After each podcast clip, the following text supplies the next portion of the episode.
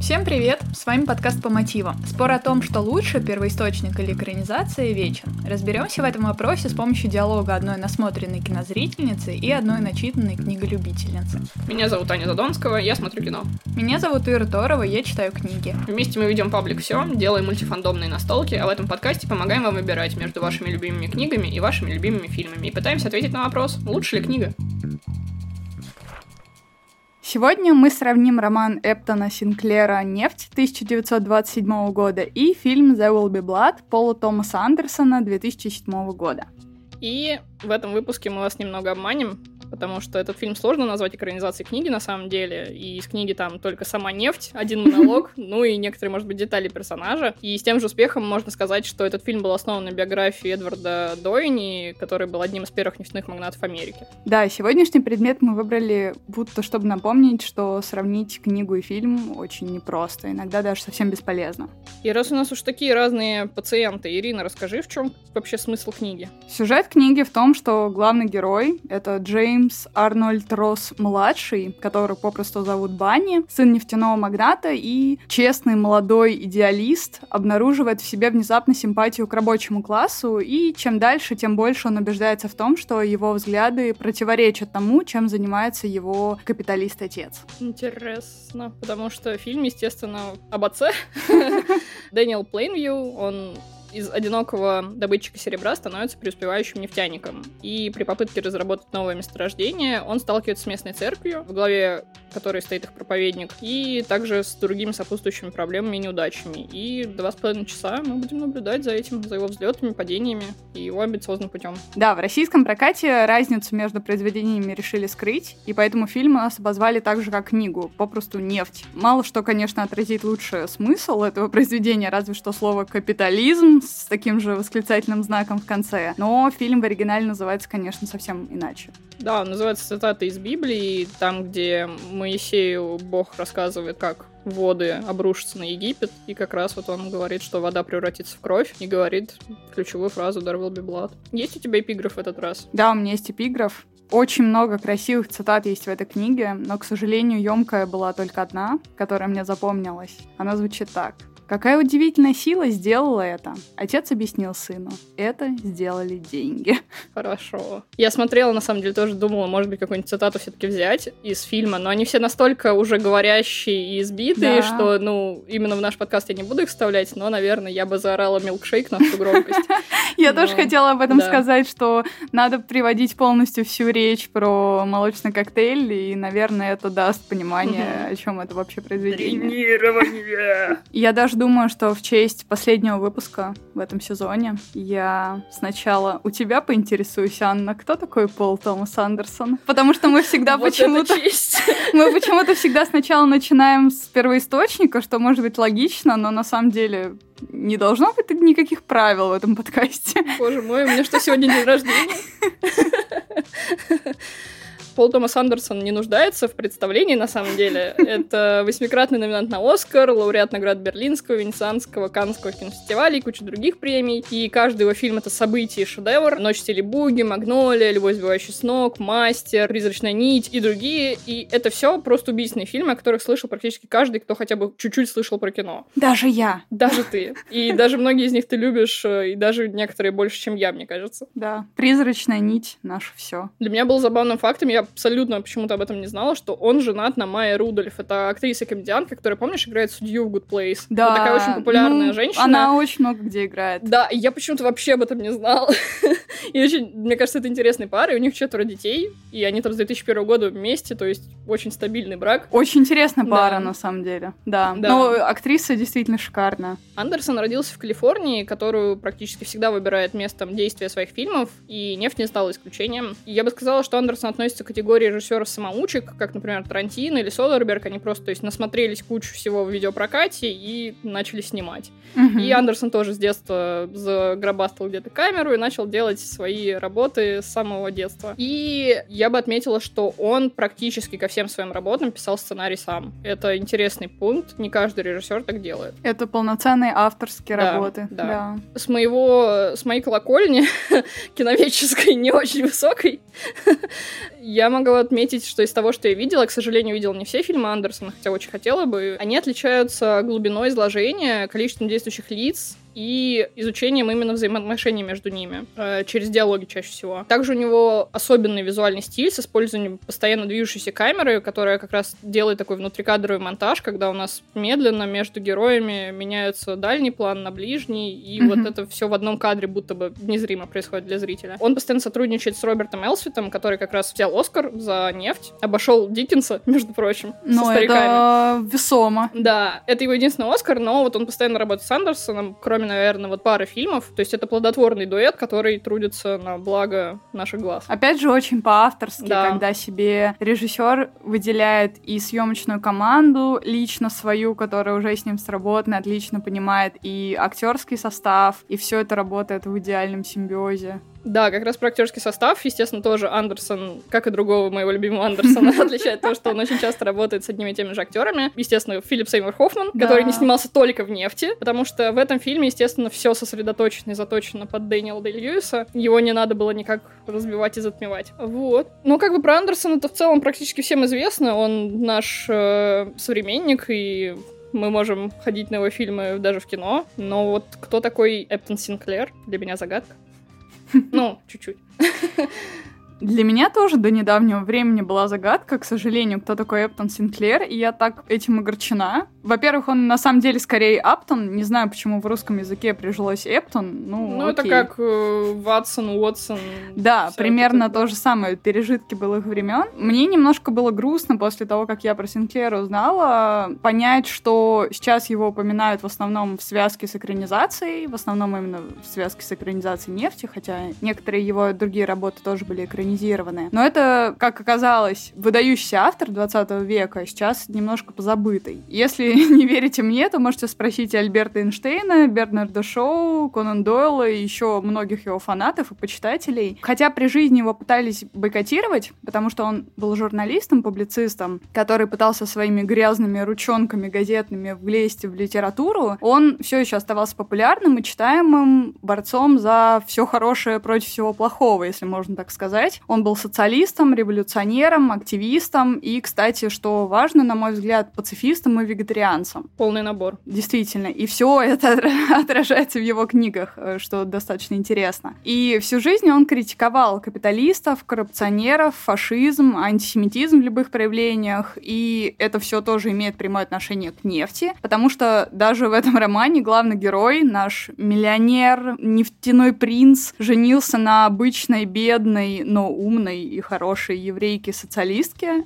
Простите меня за спойлер, но это абсолютно не важно. И в конце концов, тем не менее, его признали, критики в том числе, потому что роман «Зубы дракона» был достоин Пулицерской премии в 43 году. Хотя издавать свои первые романы он начал еще учась в университете в 1901 году. Самым известным его произведением до сих пор остается роман «Джунгли», в основном о нем говорят. Он повествует о литовских иммигрантах в США, о том, как главный герой работает на чикагских скотобойнях, и о том, как он приходит в социализм, через всю эту кровь, мерзость и рабочий класс и страдания. Вот об этом он в основном писал, что мы увидим, когда начну рассказывать про нефть поподробнее. Ну и рассказывая о Синклере, очень сложно не рассказать о самой его известной и интересной истории в жизни. Важно упомянуть о его знаменитой предвыборной кампании в губернатора Калифорнии в 1934 году. В данном случае можно сказать, что Life Imitates Art. Книга сошлась с реальностью жизни самого Синклера на 100%,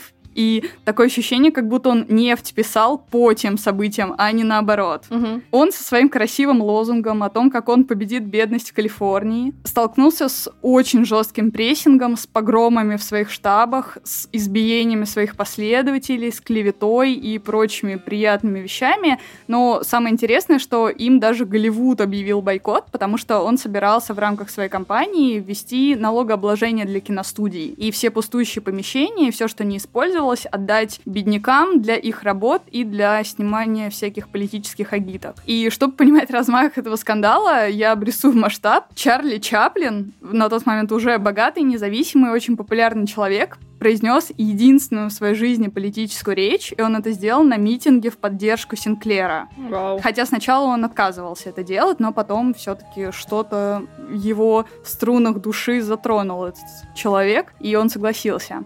Ты говоришь, что он был антифашистом, и вот та речь Чаплина в «Великом диктаторе», мне кажется, как раз переплетается. Может быть, он просто переписал ее? Может быть, может быть.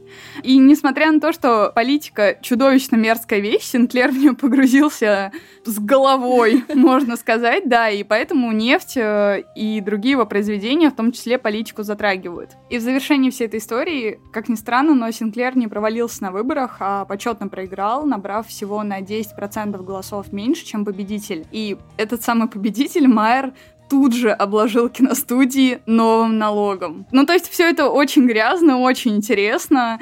Я думаю, чтобы сразу далеко уже не ходить и говорить предметно, сразу отправимся в спойлер-зону. Да. А то вдруг что не так скажем. Я уже один спойлер рассказал. Самый важный в книге.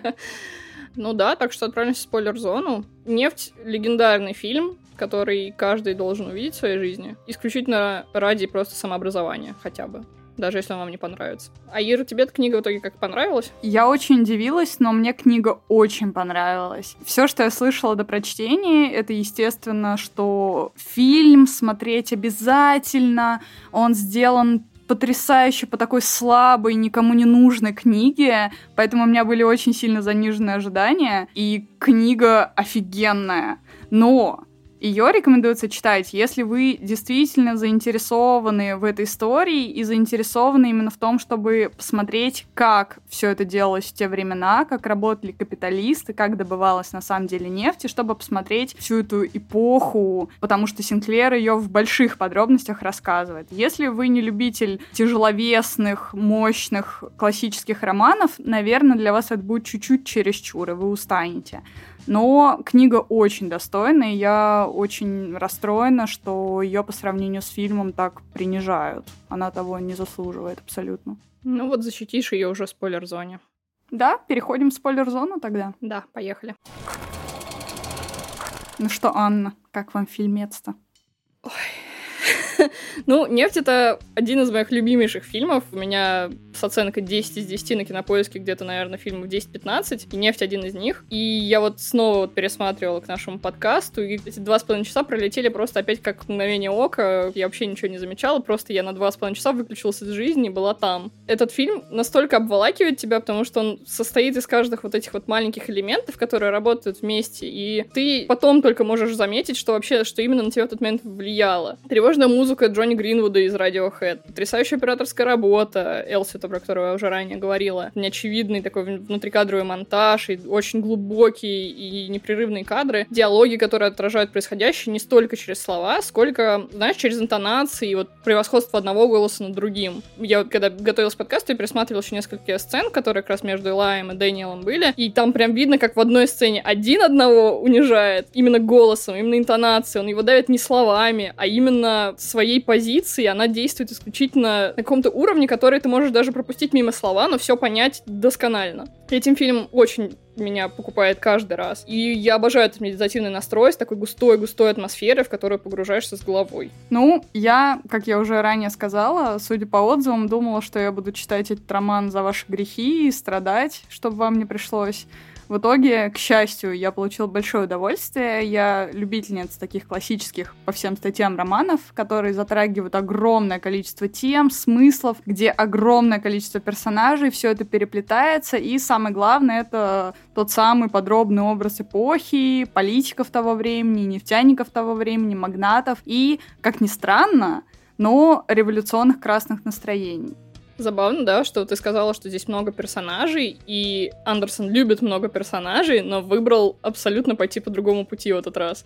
Да, он совершенно использовал другие приемы, и изначально зрителя он полностью погружает вообще в другое. Он погружает больше во внутренний мир персонажа одного. А книга, наоборот, распыляется сразу на все, и у тебя в итоге нет какого-то любимого персонажа или персонажа, за которого ты бы действительно болел. Ты просто как будто проводишь с ними свое время. И я лично такое очень люблю. Да, да, я согласна с тем, что структура очень сильно отличается, потому что здесь на такую, на такую физическую основу фильма, не все добычи, о деталях, об эпохе, а, ложится очень массивное второе дно, до которого копается как герой, так и режиссер. И это уровень вот этой вот ужасно черной души главного героя, которая не менее грязна, чем нефть.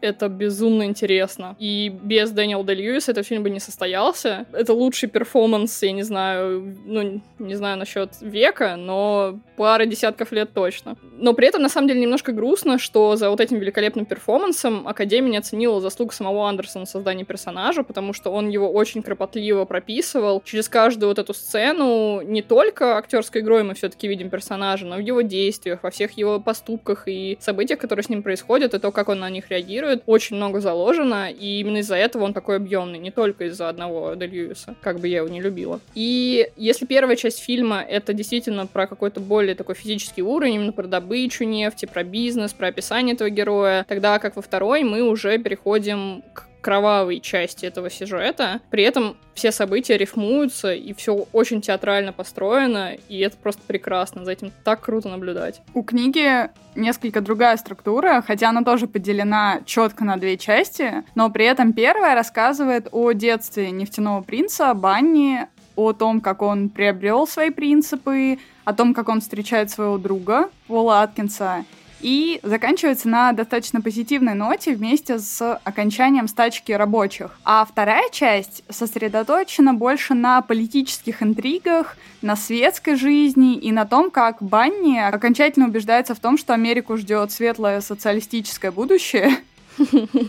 И даже смерть его путеводной звезды того самого лучшего друга Пола уже не может свернуть его с этого пути. Эта история, она очень задорно начинается. Добрый отец, смышленный, милый сын, а постепенно это скатывается в опус о том, чем различается социализм и коммунизм, о том, как они друг другу противостоят, о том, как они противостоят капитализму. Интересно, интересно, офигенно. Я с такой точки зрения вообще никогда на Октябрьскую революцию 17 года не смотрела, а ей посвящена огромная часть книги. Но, к сожалению, затянуто. И, может быть, это лично мой взгляд, но про добычу нефти интереснее читать, чем про политику. Особенно про студенческую политику, где они сидят и сдают свои газеты и распространяют их в университетах. И тема с постреволюционной России, она особенно интересна тем, что Ленин читал труды Синклера лично. Удивительно, что лично. Да.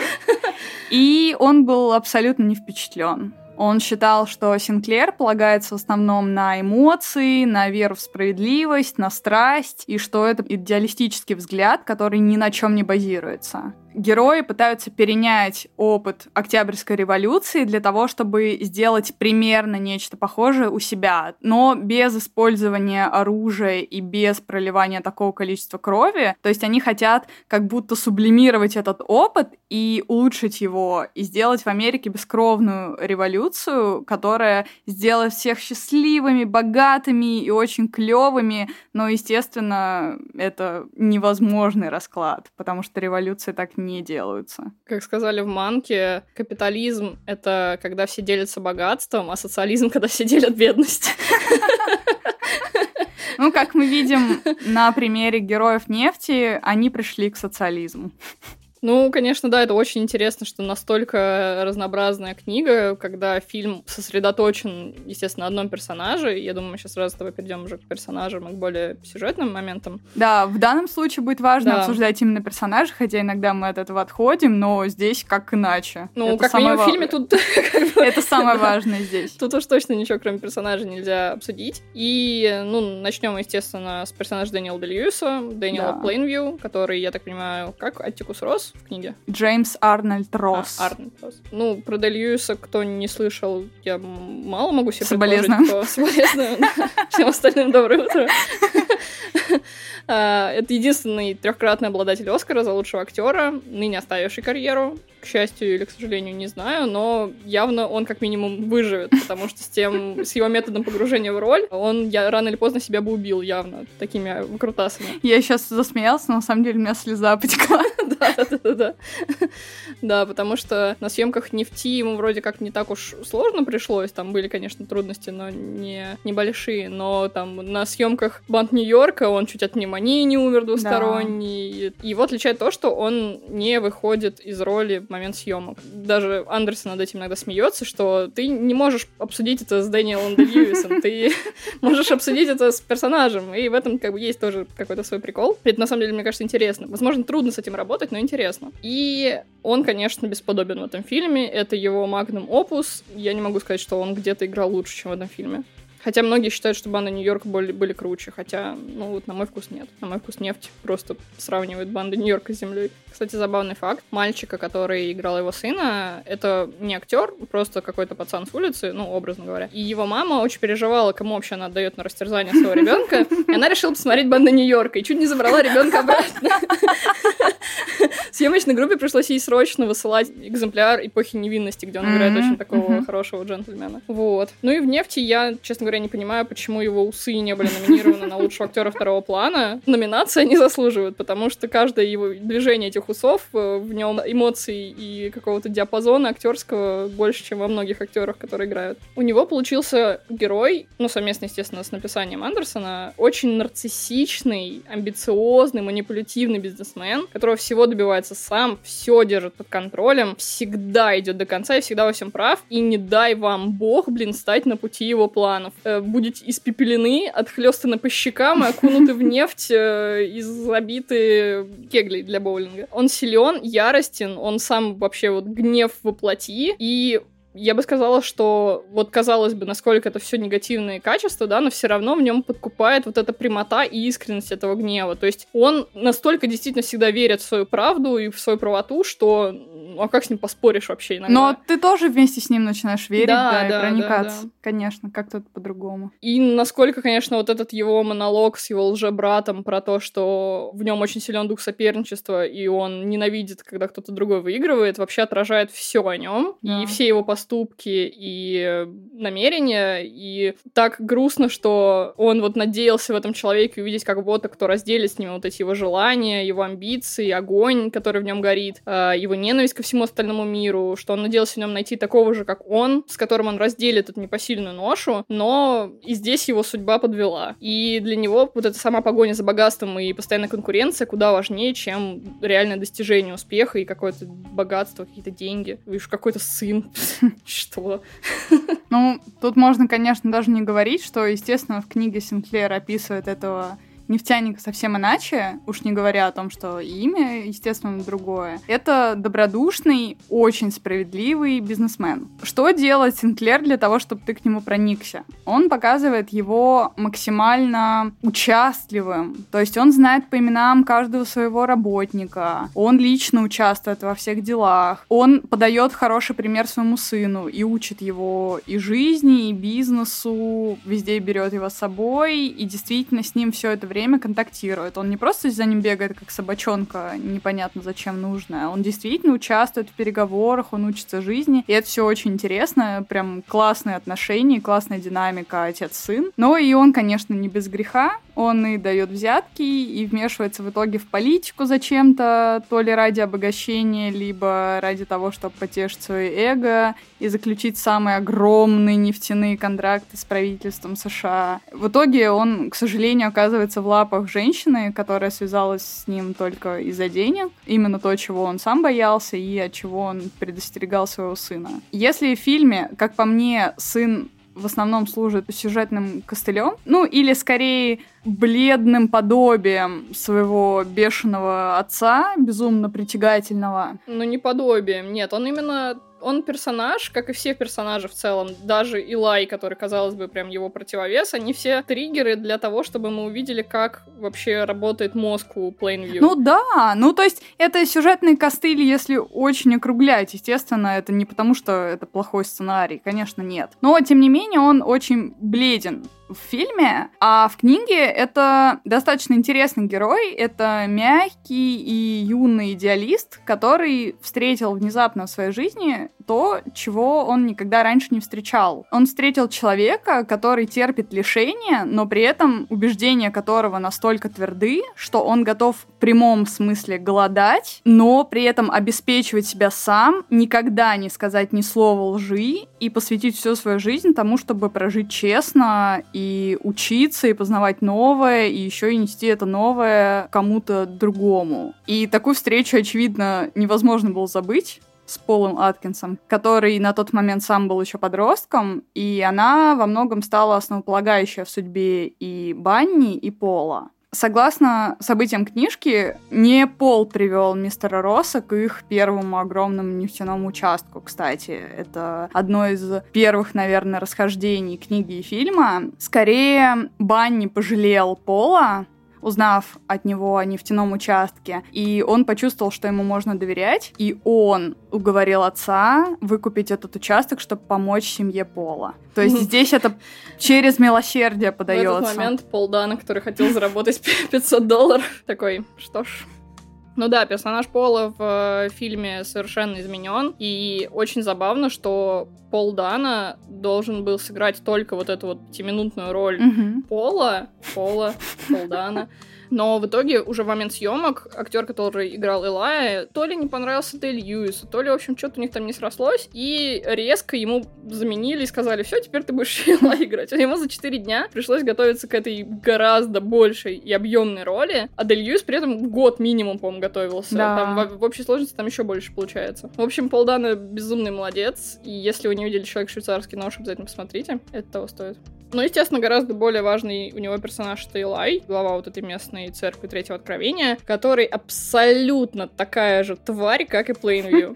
Такой же нарцисс, такой же манипулятор, который гонится за деньгами, но он, наверное, более чистолюбив, чем Плейнвью. Для него важнее именно, чтобы его восхваляли как пророка. И самое для меня крутое, наверное, во всем их взаимодействии, что они прекрасно друг друга видят насквозь и пытаются все равно как-то это обойти, но при этом каждый раз друг другу делают пакости так, чтобы вроде и не напрямую, но обязательно вот как-то да подгадить. Кстати, очень забавно, что сцена вот эта знаменитая, где Плейнью орет в церкви, что он бросил своего ребенка, да. и где его полдана хлещет по щекам, снято сразу на следующий день после того, как Дэй Льюис хлестал Пола Дана по щекам. Мне кажется, в этом просто вот весь фильм и, в принципе, выражен. В том, как они друг друга бьют потихоньку, но в итоге один выигрывает над другим. Про книжного Пола можно долго рассказывать. К сожалению, ему в фильме выделили очень крошечную роль, в отличие от Элая. И я, наверное, не преувеличу, если скажу, что в книге главный герой как светоч всего хорошего, доброго, правильного и разумного, это как раз Пол. Этот парень выросший в религиозной нищей семье, смог не только вырваться оттуда, выбиться в люди своим трудом, выучиться, овладеть несколькими профессиями и еще и вдохновить многих других на свершение во имя справедливости. Ну, в данном случае мы имеем в виду революционные свершения. К сожалению, он достаточно грустно и очень ожидаемо погибает после погрома в штабе, как раз та самая ссылка на реальную жизнь Синклера. И до самой смерти он бредит, читая на русском призывы бороться и не сдаваться во имя труда, мира, солнца, любви, радуги, равенства. Нет, радуги там не было. Мир, труд, май. Финал очень печальный, потому что Пол был единственным лучом света в книге, и хоть на его смерти ничего не закончилось, но это очень депрессивный эпизод. И он тебе не оставляет вообще никакой надежды на то, что все у героев будет хорошо и что они справятся с этим. В фильме ну, я буду говорить немножечко по другим углом, но в целом, да, там тоже в какой-то момент наступает точка невозврата, после которой ты понимаешь, что ничего хорошего Плейнвью уже не ждет что вот все остальные персонажи на его пути это такие зеркала для его пороков, и столкновения с которыми он делает выводы о своей правоте. Брат с сыном его предали или обманули. Убийство и обман приносят доход и процветание, и он в этом убеждается и становится каждый раз все жестче черствее и сумасшедшие. И более безумным. Плюс он алкоголик, и в какой-то момент там видно уже по нему явно, что уже начинается именно безумие.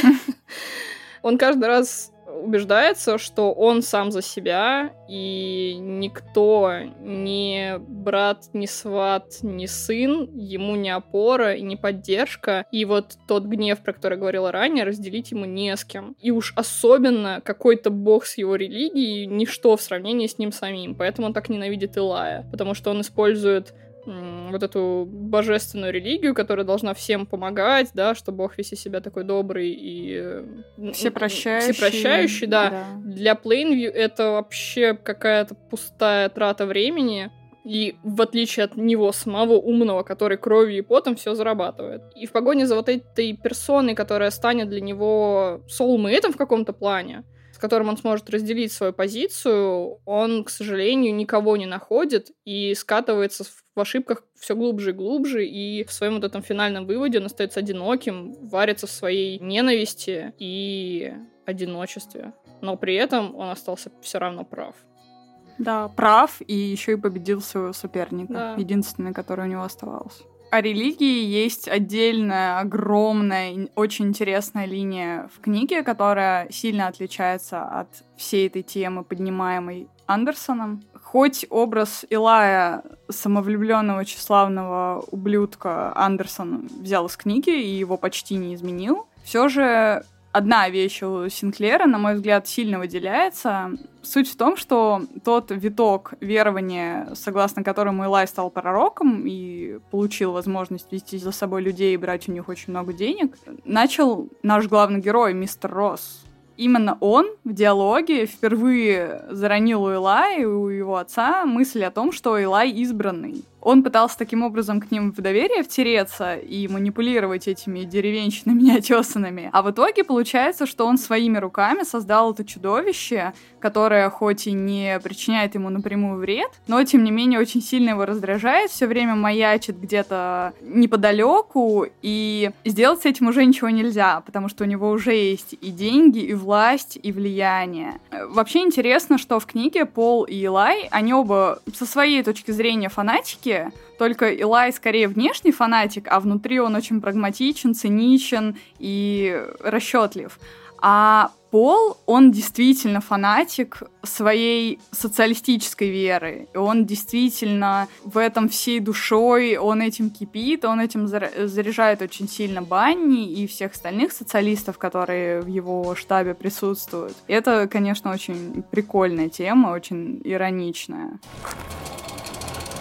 Да, я тут еще осознала, что никак не характеризовала стиль Синклера и красоту текста, и то, насколько его вообще приятно или неприятно читать. На мой взгляд, перевод достаточно сильно заруинился, очень много ошибок и разных глупостей переползло с очень ранних версий перевода. Хотя стиль мне понравился. Очень похож на лучшие, насколько вы только можете себе представить, классические большие романы с очень плавным повествованием, с подробными описаниями, названиями, с разными загогулинами красивыми. Единственный минус, как по мне, было очень жаль, что Синклер так сильно смакует и разжевывает все интересные закольцовывания сюжета, все отсылки, все повороты. Без этого сюжет был бы намного более тонким, и мне лично он бы доставил больше удовольствия. Если бы он не проводил настолько прямо параллели и еще не разъяснял для тупого как будто читателя, что вот здесь прокладывается параллель. Когда тебе кажется, как читателя, что ты сам дошел своим умом, что вау, вот это он интересно тут сделал. Не знаю, там, например,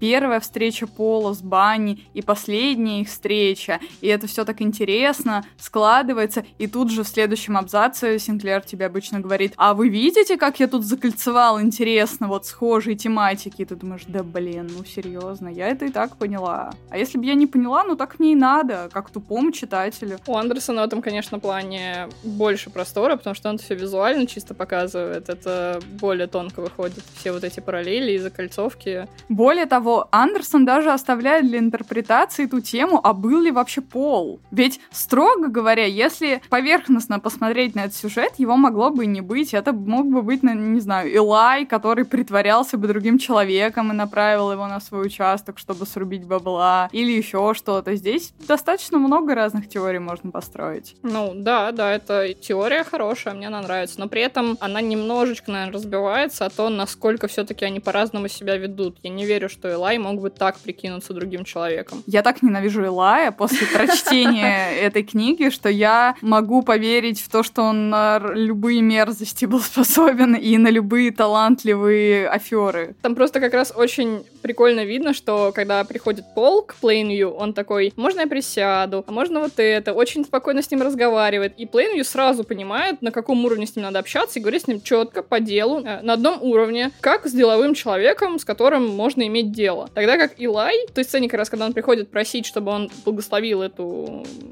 открытие, Вышку? открытие вышки, да, он сам заходит, сам садится без разрешения, и он говорит, я буду благословлять вышку.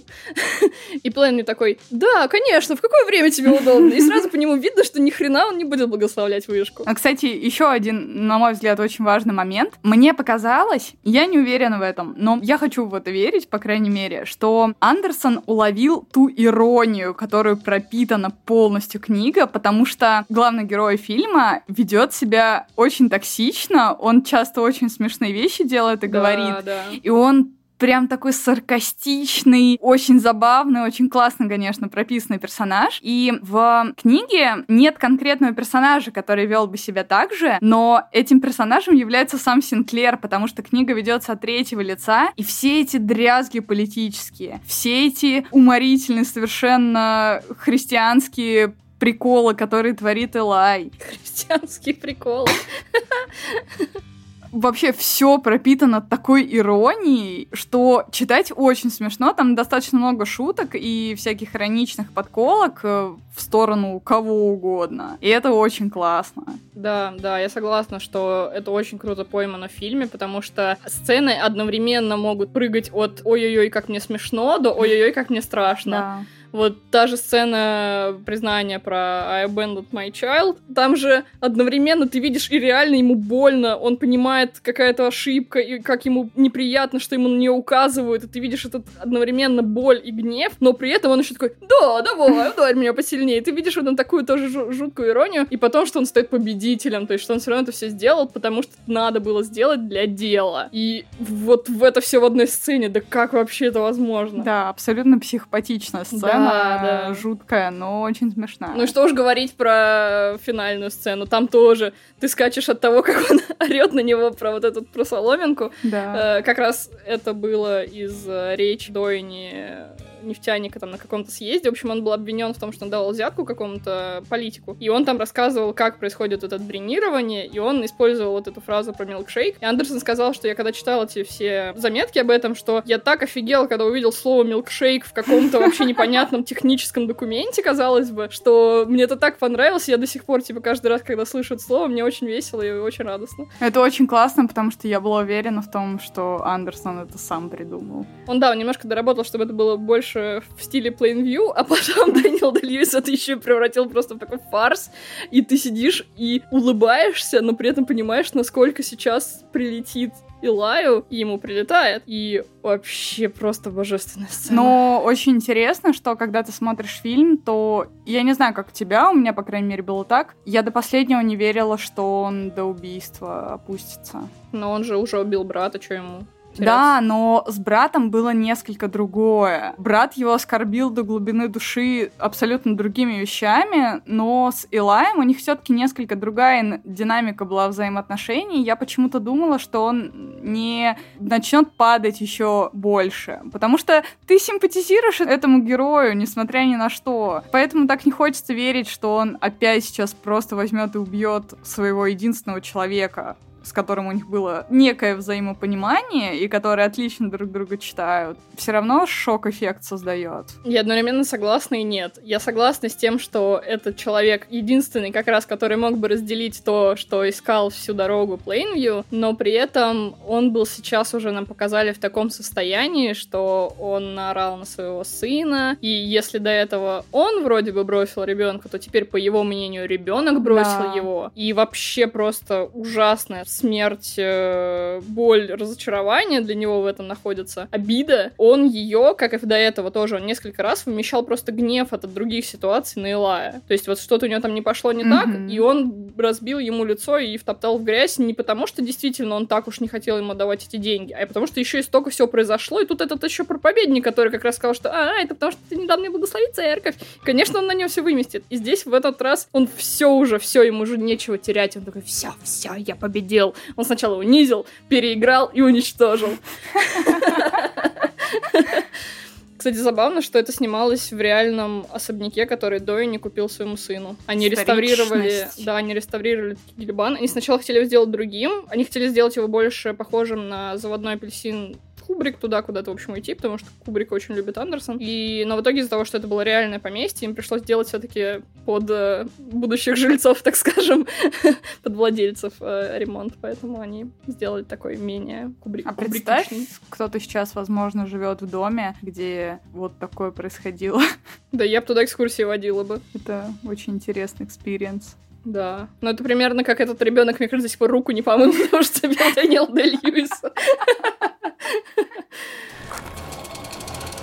Я думаю, что на этом мы должны переходить в категорию сравнений. Да я на самом деле не то чтобы много нашла сравнений, потому что для меня, как я уже сказала, нефть какое-то уникальное явление. Что можно посоветовать? По именно смыслу, наверное, очень похож на гражданина Кейна ну, ну сумасшедший магнат, все тут дела. Сам Бог велел. Да, тут да. все понятно. Но не сказала бы, что это прям совет. Что бы я советовала посмотреть? Это, естественно, любой фильм Андерсона. В первую очередь, наверное, это «Мастер» и «Призрачная нить», потому что это тоже про своего рода гениев и их путь такие эпичные тоже фильмы. И, ну, просто для общего образования надо посмотреть «Старикам здесь не место» 2007 года, потому что, ну, не просто так он обошел «Нефть» по Оскарам. У них у обоих было по 8 номинаций, но «Старики» взяли 4, а «Нефть» 2. Они бы, к сожалению, мне кажется, «Нефть» могла бы еще взять за звук, но там была проблема с тем, что они использовали уже старые композиции. Этот Гринвуд взял свои старые версии, ну и плюс еще классическую музыку добавляли, поэтому им запретили номинироваться. Поэтому, возможно, у них было бы чуть-чуть побольше Оскаров. А они же еще и снимались, да, рядом? Эти два да, фильма. эти два фильма снимались рядом, и нефть мешала старикам сниматься, им пришлось на дубль, ой, на день отложить сцену, потому что им дым с одной съемочной площадки затмевал небо. Очень интересно, да. В общем, представь, блин, жить тоже вот в то время, 2007 год, когда «Верните мне мой 2007», тогда я еще не осознавала всего этого. Мне сколько, 12 лет было тогда. И всякие такие фильмы еще не доходили до тебя. Но, кстати, я хочу сказать, что «Нефть», наверное, один из первых моих фильмов, которые я смотрела, вот, начиная изучать кино. Ну, как изучать, смотреть просто. Поэтому, может быть, поэтому мне так сильно понравился, запал душу.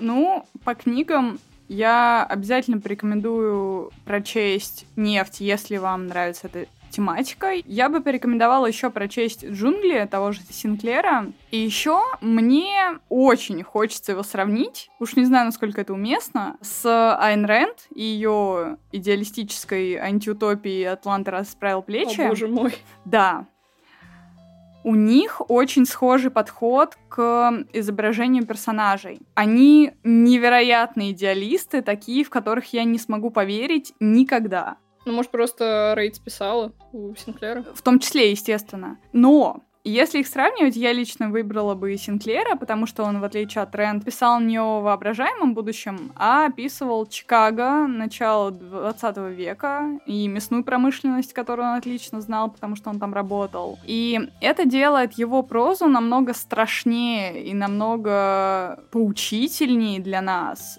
То есть, читая ее, можно реально что-то для себя вынести не только в добыче нефти и в мясной промышленности, но и в общечеловеческих конфликтах и проблемах, потому что он видел жизнь, видел некоторое дерьмо, э, и можно даже стать, на мой взгляд, несколько другим человеком после прочтения нескольких таких произведений. А можно что-то получить подобное от фантазии Рэнд? Ну, я думаю, что скорее нет. Ну что? Мы выводы? заканчиваем, кажется. Да. Ну, выводы в смысле Выводы о первом сезоне нашего подкаста. Да. Ну что, Ира, нравится тебе наш подкаст? Мне да. Мне тоже. Столько всего хорошего посмотрели. Кроме отыграть назад, конечно же. И после.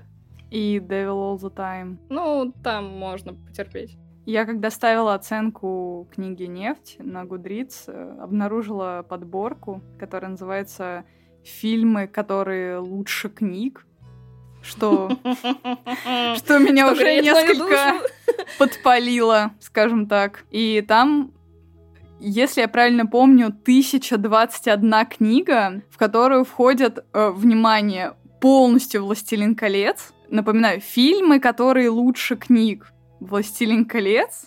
Это все из-за того момента, когда Арагорн открывает двери. Ну, мы уже обсуждали. В значит Вендетта. Это то, что я пролистала быстро и увидела. Убить пересмешника. Ну, вот это уже даже я не согласна. Список Шиндлера. И тысячи их. Так что, Аня, нам придется записать еще не один сезон. Мы не планируем останавливаться, мы планируем взять отпуск небольшой. Мы вернемся со следующим эпизодом 20 сентября. Да, этим мы стартуем второй сезон подкаста. Да, и стартуем мы громко. Стартанем мы с исчезнувшей. Еще одного моего любимого фильма, которому поставила десятка на кинопоиске. Да. Ну и книга тоже офигенная. Книга выдающаяся. Гиллиан Флинн. Мы наконец-то будем обозревать что-то, что я тоже читала. А, так что мы обязательно вернемся. Подписывайтесь на наш Patreon, подписывайтесь на наш Twitter, подписывайтесь на наш Telegram, подписывайтесь на нас везде, где только можно, где вам удобно и приятно слушать подкасты, потому что мы везде есть. И обязательно ставьте нам лайки. Мы тут начали внезапно опять получать отзывы, очень приятные, да. и это было так классно. Было бы очень классно, если бы их было побольше. Да, вы можете оставлять их нам в самом Телеграме под анонсами выпусков или же на любой платформе, где вы слушаете наш подкаст. Это Apple Music, э, CastBox, э, ВКонтакте, Яндекс.Музыка, Spotify, Сберзвук, Сберзвук что угодно. Э, мы скоро и на всякие майбуки и прочее залетим, очень надеемся. Очень ждем вашей обратной связи. Рассказывайте о нас своим друзьям, родственникам, братьям, сестрам, собакам, коллегам. Мне нравится, что у меня коллеги ниже собак. Вот. Спасибо большое, что слушаете нас. Пока. Всем пока, не скучайте. thank you